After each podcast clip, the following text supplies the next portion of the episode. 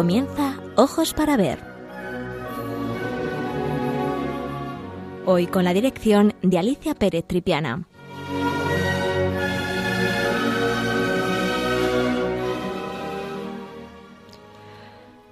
Buenos días, queridos amigos de Radio María. De nuevo con todos ustedes para hablar de arte.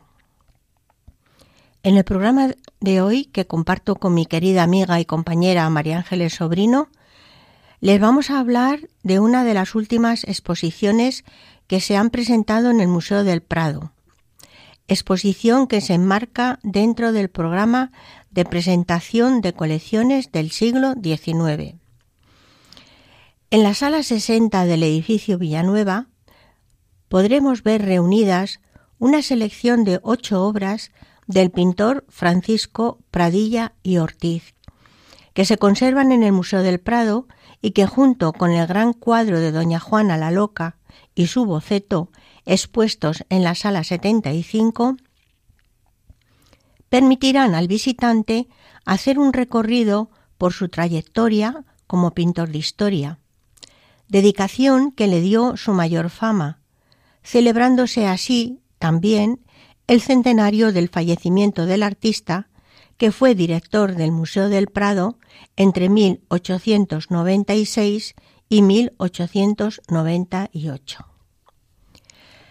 La exposición Francisco Pradilla 1848-1921 Esplendor y ocaso de la pintura de historia en España, refleja el interés por la pintura de historia y el periodo por el que Pradilla sentía predilección, el del finales del siglo XV y principios del siglo XVI, en dos etapas de su producción. El inicial o la etapa inicial, consagrado el pintor por el éxito de su cuadro de Doña Juana la Loca, que pintó entre 1877 y 1882, y el final, la otra etapa, entre 1906 y 1910, casi casi cuando el género había caído ya en desuso. En esa etapa final realizará una magnífica obra de la que hoy vamos a hablar, el cortejo del bautizo del príncipe don Juan, hijo de los reyes católicos, por las calles de Sevilla, que lo pintó en 1910. Una breve reseña sobre la pintura de la historia es que es un género eh, muy valorado en la pintura española, precisamente entre esos periodos de 1856 a 1890. En la segunda mitad del siglo XIX, la pintura de historia alcanzó su máximo apogeo en España. Este género pictórico se puso al servicio de los valores nacionales emergentes. Se convirtió en la temática preferida por la escena artística oficial, articulada a través de las exposiciones nacionales de bellas artes a partir de 1856. Los cuadros premiados en ellas eran adquiridos por el Estado, lo que les otorgaba reconocimiento público a los artistas. La mayor parte de las obras que presentaban era de género histórico. En esas obras se juzgaba el interés y la verosimilitud del asunto. También la adecuada resolución de los problemas compositivos que planteaban las figuras, a veces muy numerosas. También se miraba la corrección del dibujo y el modelado. Y, por supuesto, la expresividad del colorido. Todo ello unido a las grandes dimensiones de los cuadros exigía a los artistas una gran capacidad técnica y una madurez creativa sobresaliente. Los pintores se valían de bocetos, que les permitían una primera aproximación a la obra. A veces también realizaban, como en el caso de Antonio Gisbert, réplicas reducidas de sus creaciones más destacadas, como la réplica de los fusilamientos de Torrijo en la playa de Málaga. Dado el amplio periodo que abarcó en España el cultivo de la pintura de historia, esta temática tuvo su reflejo en la escultura, por supuesto en la literatura y en la música. Hoy vamos a oír música precisamente de un compositor que conocerán todos ustedes, Albéniz, que es contemporáneo estricto de este pintor. Les decía que tuvo esta temática reflejo en la cultura en general, pero también en la escultura especialmente, género que siguió una evolución estilística desde el purismo académico inicial al realismo y al naturalismo. Pero volvamos a los cuadros que podemos ver en esta exposición. Vamos a citarlos de manera cronológica. Su autorretrato, que pinta en 1917, también el cadáver de Beatriz de Cenci, expuesto en el puente de Santo Ángel en 1871. Naturalmente su autorretrato cronológicamente no está situado porque es el autor, es, diríamos, es la presentación del personaje. Pero luego tenemos el, el, cadáver de Beatriz de Cenci, que decíamos en 1871, el de Doña Juana la Loca en los adarves del Castillo de la Mota, en el 76, un agua fuerte del cuadro de Doña Juana la Loca, en este caso es de Bartolomé Maura y Montañés, un grabador muy interesante que toma como punto de partida la obra de Pradilla, hecho en 1881, una obra muy especial, preciosa, que es El caballo árabe del conde Brombisky, en 1917. Este caballo luego lo va a utilizar él para el cuadro de la rendición de Granada. Es un bellísimo caballo que él lo va a, tomar de, de, este, de este caballo árabe, por cierto, que tuvo muchísima fama en la época. También el retrato de Marino Faliero, que era el, primer duque en 1883, en este caso era una acuarela, que nos remite a una de sus técnicas más depuradas de gran acuarelista. Seguidamente la reina doña Juana la Loca, recluida en Tordesilla, con su hija la infanta doña Catalina de 1906, y finalmente el cortejo del bautizo del hijo de los reyes católicos don Juan por las calles de Sevilla de 1910. Todas estas obras les recordamos que se encuentran expuestas en la sala 60 y en la sala 75 el gran óleo de Doña Juana la Loca. Decimos gran óleo porque tiene unas medidas tremendas, ¿eh? 3 metros 40 por 5 y el boceto correspondiente de 52 centímetros por 74,2.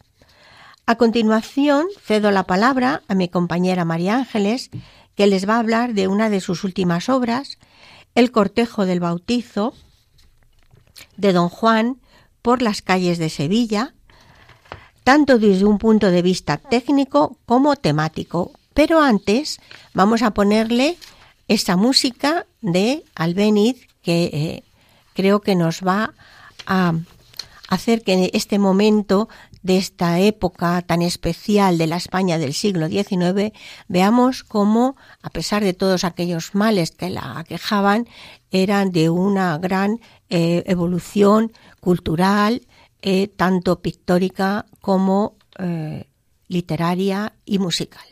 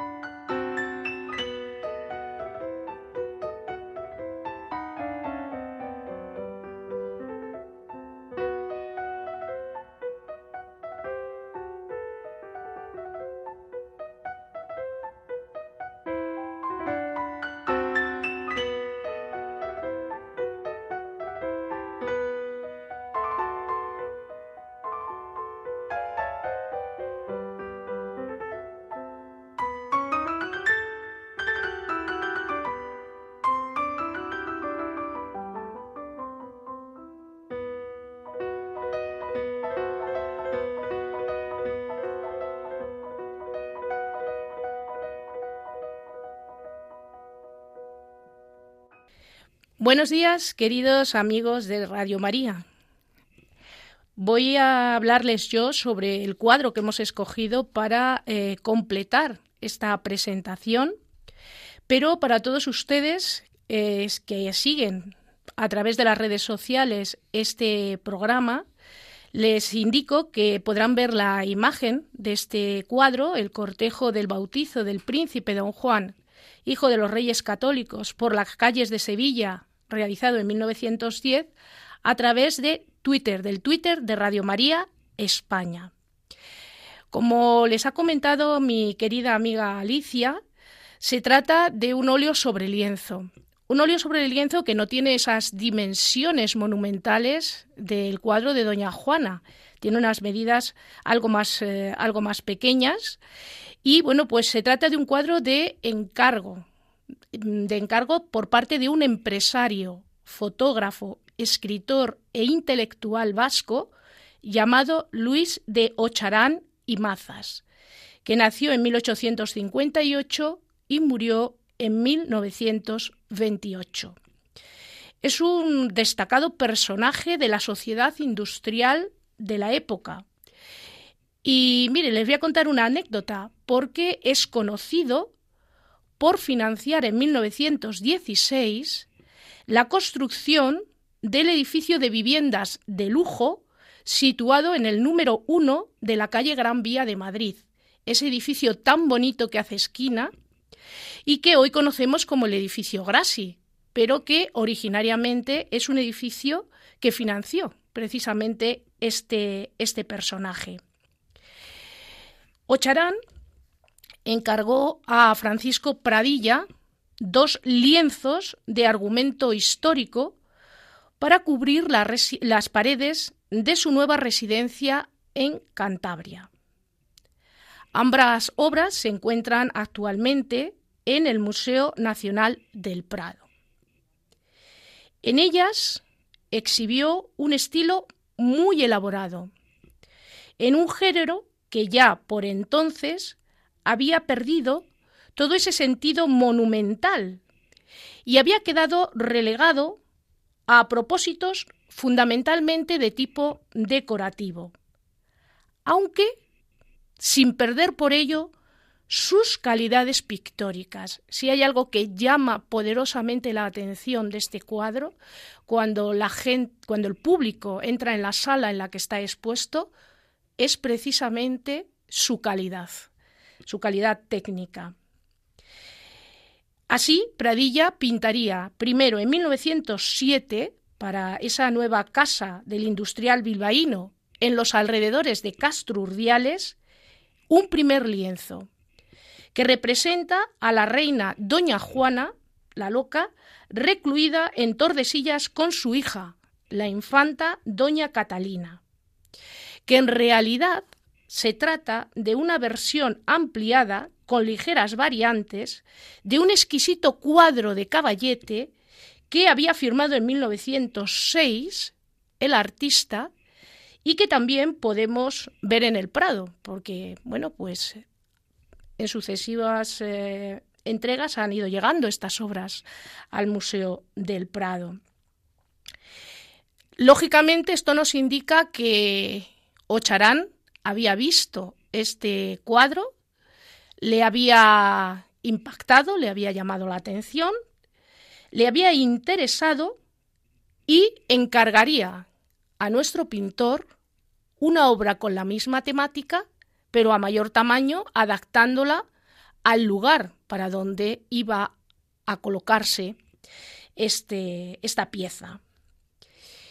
Poco después, y para otro de los muros de esa misma residencia de las inmediaciones de Castro Urdiales, Ocharán volvería a solicitar a su amigo y veterano maestro que pintara el lienzo que hoy les presentamos y que resolvió con una gran suntuosidad decorativa que viene determinada precisamente por la celebración fastuosa que ilustra un acontecimiento histórico importante, el nacimiento del príncipe, y el bautismo de ese, príncipe que garantiza la sucesión en Castilla y en Aragón, en los reinos de España en este momento, en el siglo XV.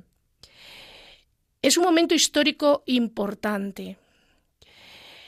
Tenemos que pensar que la gran pintura de historia, de la que también ha hablado Alicia, eh, tiene su razón de ser en este momento precisamente por las circunstancias históricas por las que está atravesando España en el convulso y cambiante, en crisis siglo XIX. Es verdad que en este caso el tema es más decorativo que histórico, aunque sea un tema histórico, pero no deja de mm, recordarnos la importancia de nuestra historia. El tema está extraído directamente de las crónicas históricas, según especifica el propio autor en la larga descripción pintada al dorso de la tela. Esto es un detalle muy interesante, porque los cuadros hay que verlos por el anverso, que es por donde nos, donde nos cuentan la historia que nos quiere contar el artista y nos manifiesta su calidad artística y su dominio de los recursos para poder resolver el tema. Pero no nos tenemos que olvidar que los cuadros también nos están hablando por detrás. Con lo cual, sabemos que, en efecto, el desarrollo pictórico de este esta deslumbrante y espectacular procesión está inspirada al dictado en el tomo 1 de la historia de los reyes católicos, don Fernando y doña Isabel, crónica inédita del siglo XV, escrita por el bachiller Andrés Bernaldez, cura que fue de los palacios, tomada con toda probabilidad a través de la edición publicada en la imprenta y librería de don José María Zamora de Granada en 1856. Es decir, como ven, no solo es la pintura de historia la que nos ilustra, sino que incluso se están reeditando, se están reestudiando, releyendo las crónicas antiguas. En su capítulo 32, titulado El nacimiento e bautizo del príncipe don Juan, se narra este episodio de la vida del único hijo varón de Fernando e Isabel, nacido en el Alcázar de Sevilla en 30 días del mes de junio del año susodicho de 1478 años, entre las 10 y 11 horas. Es decir, queda todo perfectamente ilustrado. Cuando nosotros nos ponemos ante este impresionante lienzo, quedamos impactados por el dominio absoluto que tiene Pradilla de todos los recursos del género histórico, pero con ese componente decorativo. Pradilla se ciñó estrictamente al texto antiguo, concibiendo el cuadro con un gran verismo arqueológico en la representación de modas, objetos y enseres, pintados con todo detallismo y corrección.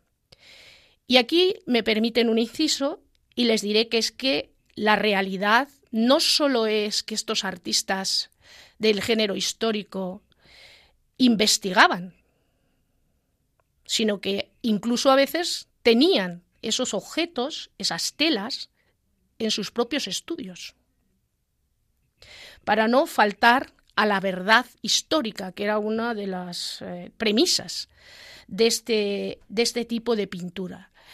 En el caso de Pradilla, se da la circunstancia de que es un pintor que comienza su carrera, y luego lo comentará Alicia, como escenógrafo. Por eso esa habilidad de la puesta en escena. Son espectaculares los cuadros de Pradilla. Llama poderosamente la atención su capacidad de puesta en escena, que bueno, que luego influirá en las representaciones teatrales e incluso en el cine. Será sus cuadros motivos de inspiración cuando en el séptimo arte o en el teatro se acerquen a estas temáticas históricas. Además es un gran acuarelista, ya lo hemos mencionado también, y la acuarela requiere una gran sensibilidad y habilidad. Con lo cual, todo esto que les estoy comentando, este cuadro es el resumen perfecto de lo que es el arte, lo que llegó a ser el arte de Francisco Pradilla. En relación con esta corrección y este detallismo, podemos o nos llama poderosamente la atención y nos asombra su refinado dibujo. Es también un gran dibujante. Colaboró con las revistas más importantes, las revistas artísticas más importantes de la época. Y además, y lo que más llama la atención cuando uno se coloca delante de este cuadro, es su capacidad para manejar el color y la luz. El color es muy rico, brillante, variado, incluso vibrante, diría yo. Está empleado con una gran audacia y, esa, eh, y la matización de la luz es extraordinaria. Y llama la atención esa luz cegadora del sol andaluz en verano, porque les recuerdo, el príncipe había nacido el 30 del mes de junio y el bautismo, generalmente en la antigüedad, se hacía a las pocas semanas, no se hacía al cabo de mucho tiempo. Por lo tanto, estaríamos en el mes de julio. Bueno, pues eh, los que hemos estado en verano en Sevilla y los que viven en Sevilla saben cómo es el verano en Sevilla. Bueno, y la luz maravillosa de Sevilla. Pues Viendo este cuadro llama poderosamente la atención cómo el pintor ha tenido esa sensibilidad para captar la luz cegadora del eh, verano andaluz en un contraste con una valentía extraordinaria a la hora de crear esas zonas en penumbra, en sombra, que se proyectan gracias a ese entoldado que cubre todo lo que es la carrera, diríamos, por el trayecto que sigue esta comitiva. A primera vista, maravilla, claro, la extraordinaria composición que hace el maestro. Es una composición de una comitiva que avanza hacia nosotros, con el primer plano vacío, para dejar entrar a esos personajes que vienen desde el fondo, esa gran multitud que viene desde el fondo. Además, tiene un gran sentido del espectáculo fastuoso, acentuado en los años finales en estos cuadros históricos. Efectivamente, frente a la imponente monumentalidad de sus obras de juventud, como por ejemplo los dos grandes cuadros de Doña Juana con el cadáver de su esposo por los campos de Castilla, que es impresionante y que seguro que todos tienen en la retina, o el cuadro de la rendición de Granada con los reyes católicos en primer plano, frente a estas, estos cuadros de imponente monumentalidad de su juventud, en su madurez apuesta por una mayor riqueza decorativa inundándolas de personajes secundarios. Y así yo les llamo la atención sobre dos detalles, pero bueno, tenemos muchos. Por ejemplo, a la derecha de la composición vemos una deliciosa niña que va echando los pétalos de rosa. Es una delicia de figura. O a la izquierda vemos a unos muchachos con unas cestas de palomas blancas que se han caído y las palomas parece que se van a escapar. Entonces, esos detalles que nos dan esa anécdota, que nos aportan esa anécdota, esa suntuosidad, pues infunden a sus composiciones un movimiento bullicioso y una sensación de lujo muy recargados. descrito con ese virtuosismo preciosista que había introducido en la pintura nada más y nada menos que eh, Fortuny, propios del último estilo de este maestro, atento a los más mínimos detalles, tanto en las figuras como en los ornamentos. En tan abrumador despliegue decorativo y de gentío, pueden, no obstante, distinguirse a los principales personajes del acontecimiento que están referidos en el texto. Encabezan el cortejo varios pajes portando los distintos símbolos de la realeza que se van acercando ya al atrio del templo, en cuyas gradas esperan las altas jerarquías eclesiásticas.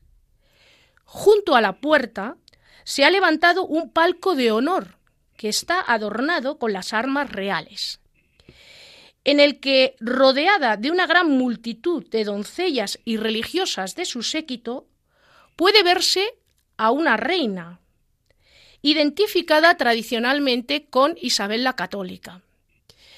Posiblemente esto sea una licencia del artista, porque no era habitual que las madres en este momento estuviesen en el acto, pero como la reina católica era una figura esencial en la España del siglo XIX, pues lógicamente el pintor se permite esta licencia. El pintor destaca con un intenso claro de luz solar la figura del ama que porta en sus brazos al príncipe, protagonista principal de este acto, que queda sin embargo semioculto por la muchedumbre que llena la escena. Les rodean y anteceden los regidores de la ciudad, cabalgando tras ellos. Don Rodrigo Alonso Pimentel, conde de Benavente, que lleva a la grupa a la duquesa de Medina, quien asoma tras su hombro, mirando tímidamente al recién nacido príncipe. Tras ellos puede verse, entre el resto de la comitiva, el alegre grupo de las damas de la duquesa a caballo, y como no puede faltar en cualquier celebración, vemos también a los músicos tocando sus instrumentos. Como ven, es un cuadro delicioso. Podríamos estar mucho rato ante él contemplando todos estos detalles, todos estos alardes técnicos, esta maravilla de luz, color, etc. Para terminar, haremos un breve recorrido por la biografía del autor y la evolución de su pintura a lo largo de los diferentes periodos artísticos que se sucedieron en su biografía.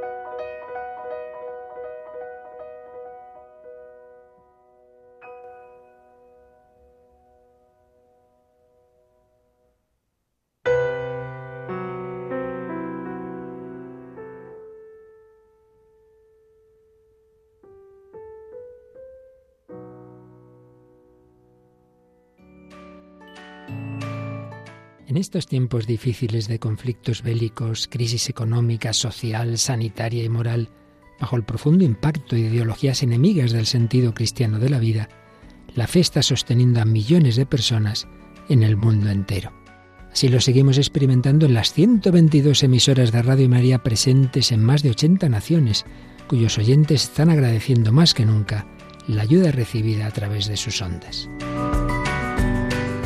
En este mes de mayo queremos dar gracias a la Virgen por este don de su radio, un pequeño grano de mostaza en el jardín de la iglesia, que la Virgen ha puesto en nuestras manos como un talento a cuidar y fructificar, para lo que os invitamos a intensificar vuestra oración al Espíritu Santo, a hablar a muchos de esta radio y a contribuir con vuestro compromiso voluntario y donativos, por pequeños que sean, a extender Radio María en España y en el mundo, especialmente en las naciones más necesitadas, a las que dedicamos nuestra maratón misionera bajo el lema Quien reza no tiene miedo al futuro. En efecto, unidos en cenáculo en torno a María, orando al Señor, no tendremos miedo, recordando lo que nos dijo el Papa Francisco en la noche de Pascua. Jesús recorrió los enredos de nuestros miedos y desde los abismos más oscuros de nuestra muerte nos despertó a la vida. Con el resucitado ninguna noche es infinita y aun en la oscuridad más densa brilla la estrella de la mañana. Ayúdanos a extender esta esperanza. Puedes informarte de cómo colaborar llamando al 91 822 8010 o entrando en nuestra página web radiomaria.es. Radio María, sin miedo al futuro, de la mano de la Virgen, vida, dulzura y esperanza nuestra.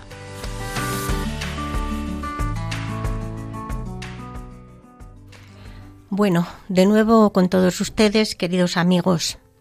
Qué mes tan bonito, qué mes tan precioso, el mes de mayo, el mes, de la Virgen. Y es el mes de la campaña de, de Radio María, de Radio María España. Y es algo tan especial para todos nosotros, yo personalmente y también María Ángeles. Para nosotros Radio María siempre ha sido un punto de inflexión en nuestras vidas. Así que mm, hoy es el último día, día 31, hoy termina ya esa campaña. Así que le pedimos oraciones, por favor, muchas oraciones para que Radio María pueda seguir y también sus donativos. Así que ánimo, es el último día, así que aquí todos hay que poner su granito. ¿eh? Bueno, ahora nosotros vamos a seguir hablando de esa exposición tan bellísima que tenemos en el Museo del Prado sobre Francisco Pradilla.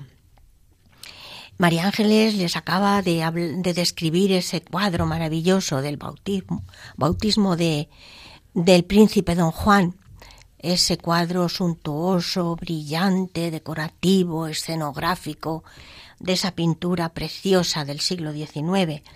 Y yo les voy a hablar un poco del, protagonista, del, de Francisco Pradilla, que es un autor, la verdad es que la pintura del siglo XIX nos cuesta un poquito más trabajo, pero tenemos una colección tan extraordinaria en el Museo del Prado que merece la pena siempre el ir a verla. Pues eh, Pradilla nació en Villanueva de Gallego, en Zaragoza, en 1848 y murió en Madrid en 1921. Fue discípulo en su tierra natal del escenógrafo Mariano Pescador. Por eso María Ángeles les decía lo de la escenografía de sus cuadros. Él, su primera formación es como escenógrafo. Se formó después, en 1865, en la Academia de San Luis de Zaragoza. Tras trabajar algún tiempo con los célebres escenógrafos de la capital, como Ferri y Busato, cursó estudios en la Academia de Bellas Artes de San Fernando en Madrid y frecuentó asiduamente el Museo del Prado como copista. En 1874 marchó pensionado a Roma por tres años. Desde allí realizó los correspondientes envíos en los que ya se mostraba como un atento observador del realismo ambiental. En Roma realizó la que sería su gran obra de consagración, Doña Juana la Loca, personaje por el que sintió una especial atracción toda su vida y del que haría numerosas versiones y variantes.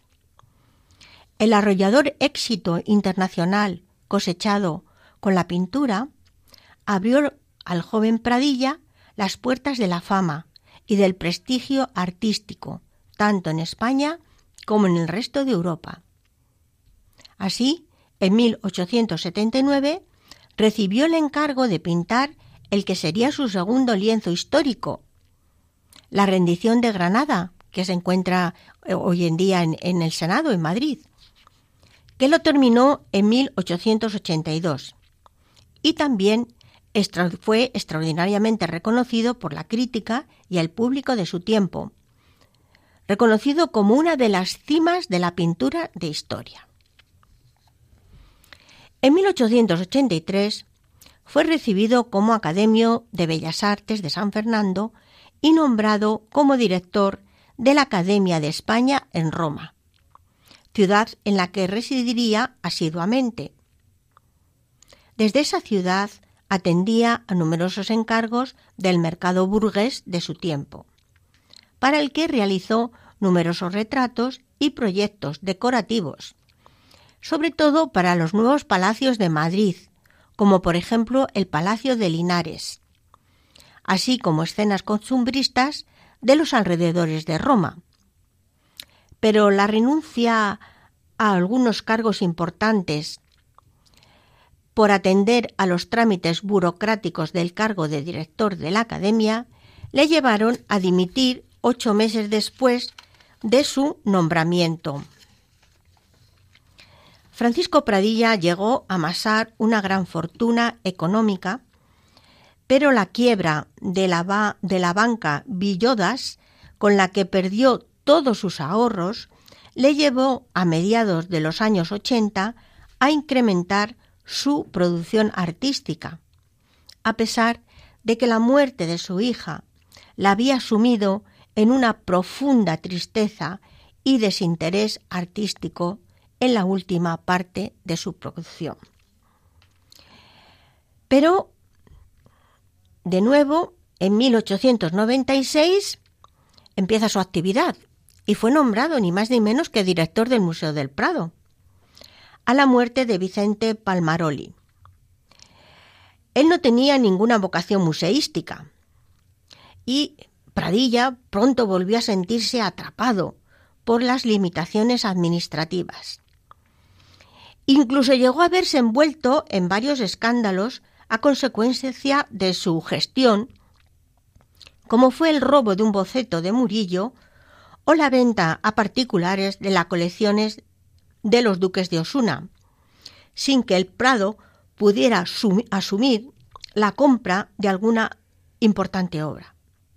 De modo que Pradilla dimitió en 1898 y se recluyó en su suntuoso Palacio Estudio de Madrid, viviendo apartado de la vida social hasta su muerte. Vamos a dejar otros minutos para apreciar esta música bellísima de Isaac Albéniz y enseguida continuamos el programa.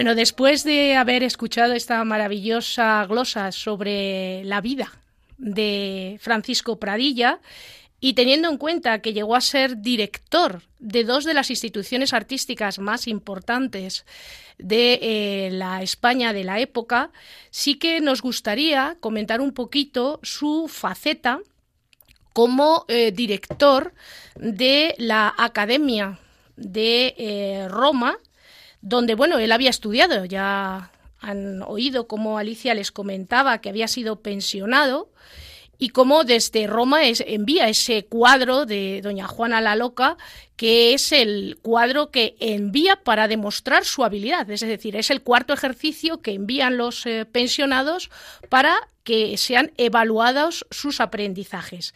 Bien, pues él tiene la oportunidad de ser durante ocho meses, como bien ha mencionado Alicia, en los primeros eh, años 80 del siglo XIX, de regentar, de dirigir esta, esta institución. Eh, como Alicia ha comentado, efectivamente, el tema administrativo no era precisamente algo que le encandilase de una manera muy, muy especial. Históricamente estamos en un momento tremendamente complicado. Los años 80, años 90 son los años quizás más difíciles de la historia del siglo XIX español, estamos en la época de la restauración, pero sinceramente, bueno, pues eh, todos estos acontecimientos históricos, todas estas incertidumbres políticas, económicas, sociales, pues lógicamente también van a afectar al ámbito artístico y van a afectar a las instituciones eh, artísticas.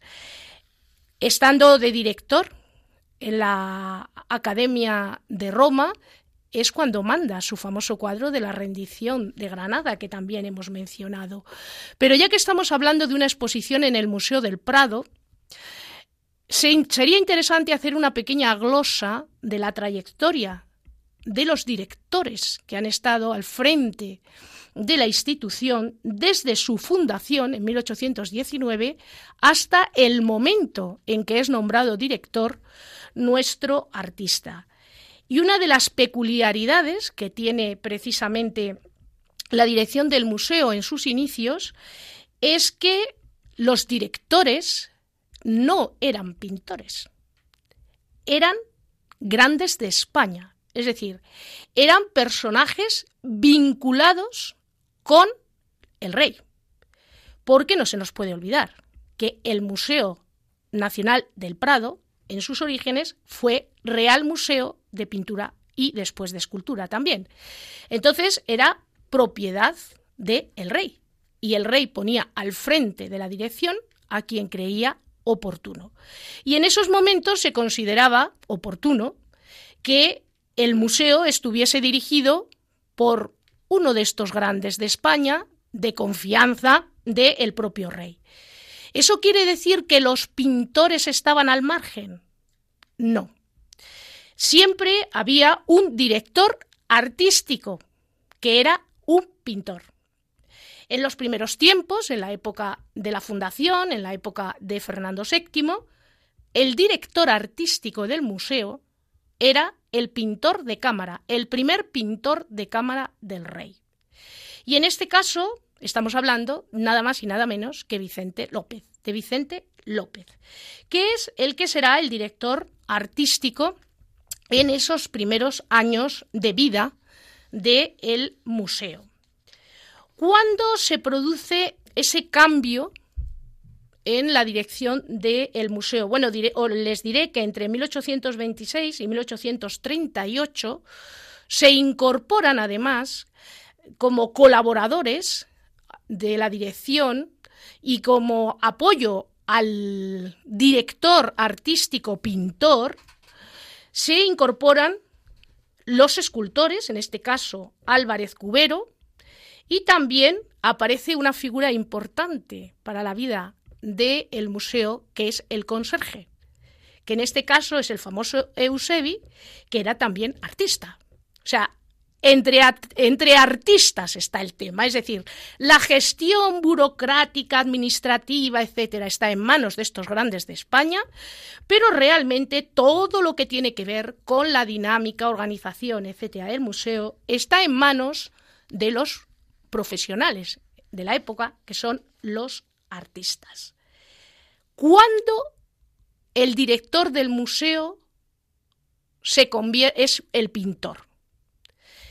Pues este honor le cabe a don José de Madrazo, el patriarca de una importante familia de artistas. De hecho, en Madrid tenemos una calle dedicada muy cerquita del museo, muy cerquita de donde ellos tenían su casa, eh, dedicada a esta familia. Es la calle de los Madrazo. Está justo detrás del Banco de España. Nada más y nada menos. Bueno, pues a partir de 1838 José de Madrazo se convierte en director del museo, del Real Museo de Pintura y Escultura.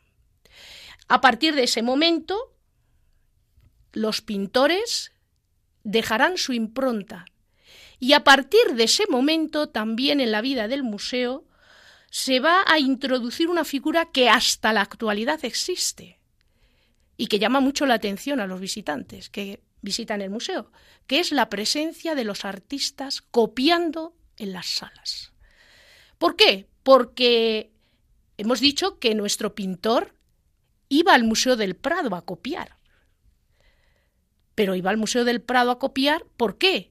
Porque no solamente estaban allí los grandes maestros de la pintura antigua, sino también porque el pintor más importante de ese momento era el director de esa institución y tenía allí su taller y enseñaba allí. Entonces, esto hay que tenerlo en cuenta para entender un poco también cómo ha evolucionado el propio museo. José de Madrazo renuncia a su cargo en 1857, le sustituye Juan Antonio de Rivera, su compañero y amigo, y hasta 1860. Después será director del Prado el hijo, el más conocido de los Madrazo, Federico de Madrazo, que es el gran pintor de la época de Isabel II, que será director entre 1860 y 1868, le sustituirá en el cargo Antonio Gisbert, son grandes nombres de la pintura de ese momento, del retrato y de la historia, que son los dos grandes temas que será director entre el 68 y el 73.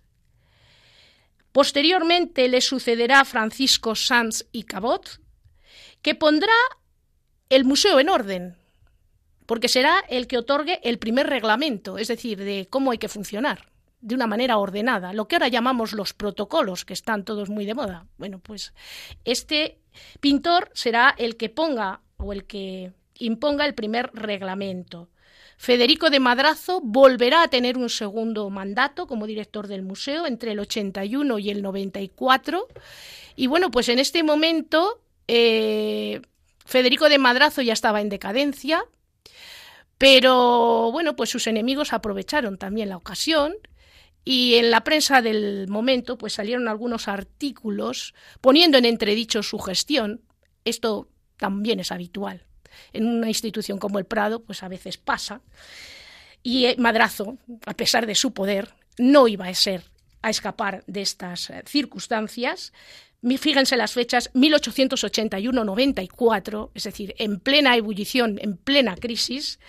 Vicente Palmaroli será director del 94 al 96 y del 96 al 97 Francisco Pradilla será nombrado director. Me gustaría llamarles la atención porque, claro, a tenor de lo que hemos comentado de la actuación de Pradilla y la consideración de Pradilla como director, sí que me gustaría romper una lanza en su favor y es que intenta modernizar el museo dándole un mayor peso científico. ¿Cómo?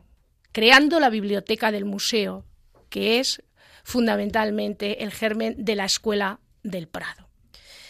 Bueno, pues con esto terminamos eh, nuestra intervención de hoy. Muchísimas gracias por habernos acompañado y bueno, pues les esperamos en, una en un próximo programa de Ojos para Ver. Hasta muy pronto.